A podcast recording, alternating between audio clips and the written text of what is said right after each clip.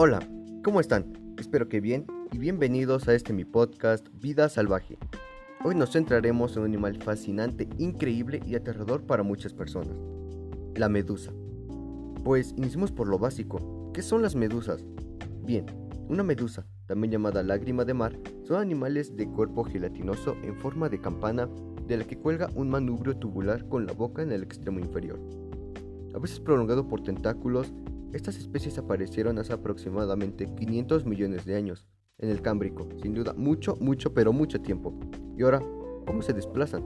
Pues estas para moverse por el agua se impulsan con contracciones rítmicas en todo su cuerpo. Toman agua que se introduce en su cavidad gastrovascular y la expulsan usándola como propulsor. Estos son animales increíbles, probablemente de otro mundo, un animal digno de ver. Pero ahora vamos con lo aterrador, sus tentáculos. Estos animales poseen tentáculos formados por células urticantes o nematocistos, lo que usan para capturar presas y para defenderse. Estas células contienen una cápsula con un filamento tóxico. Al tocarlos, estas eyectan e inyectan este veneno. La toxicidad varía según la especie, la mayoría dolorosas y con una sensación de ardor, pero pasajeras. Si algún día te toca alguna, no olvides salir del agua, ya que existe la posibilidad de un shock anafilático, en el cual se produce una disminución de la presión arterial. Sin duda no querrás pasar por eso.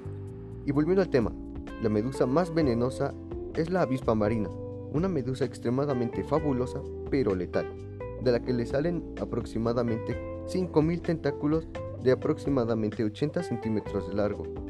Es translúcida y brilla en la oscuridad, su veneno se mete directamente al torrente sanguíneo y dependiendo del peso de la persona y la cantidad del veneno puede causar shock y paro cardíaco, considerada una de las especies más mortales.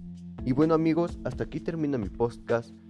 Espero que les haya gustado y que los haya entretenido, que es lo más importante, y nos vemos en el siguiente podcast.